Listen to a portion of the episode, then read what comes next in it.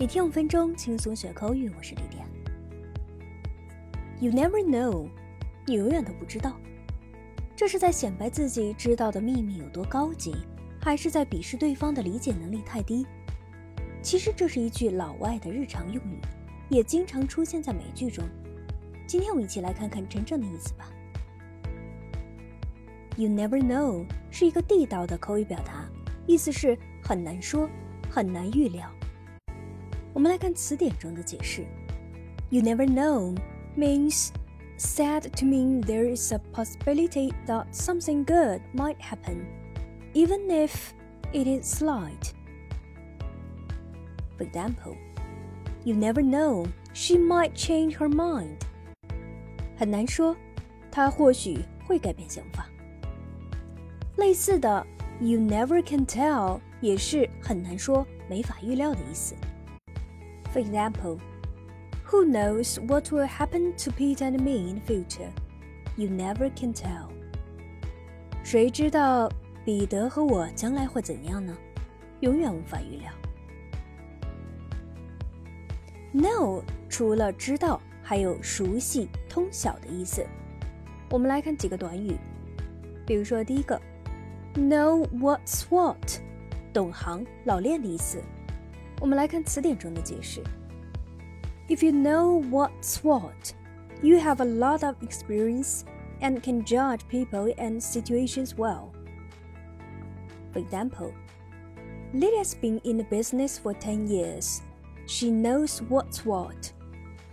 Lydia 从事这一行已经有十年了，她很懂行。下面来看第二个短语，know something inside out。 精通，对某事了如指掌。For example, he knows the system inside out. 他对该体系了如指掌。第三个短语，know something back to front。这个短语的意思是熟谙，对某事了如指掌。For example, she knows her part in the play back to front. 他熟谙自己在剧中的角色。我们再来看一个短语，当别人说你 know it all，这可不是在夸你，而是在讽刺。这个美式短语的意思是自以为无所不知的人，在英式英语中则常用 know all。我们来看词典中的解释：a person who thinks that they know much more than other people。example, she is such a know-it-all. She always thinks she is right. 她自以为是个百事通，总认为自己是对的。那类似的短语还有 know all the answers，自以为比别人知道的多，自恃聪明。For example, Allison thinks she knows all the answers, but she's clueless about a lot of things. 艾丽森自以为比别人懂得多，但他对很多事情一无所知。我们最后再来看一个短语，know your place，这是什么意思呢？